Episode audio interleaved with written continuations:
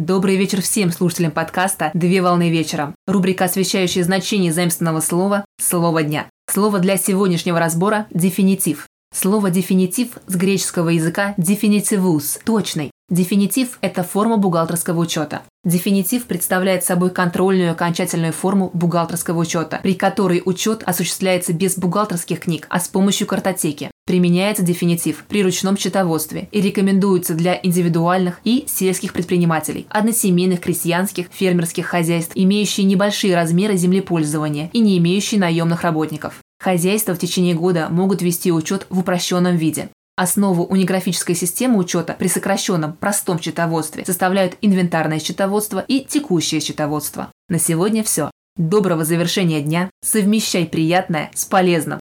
Данный материал подготовлен на основании информации из открытых источников сети интернет с использованием интернет-словаря иностранных слов.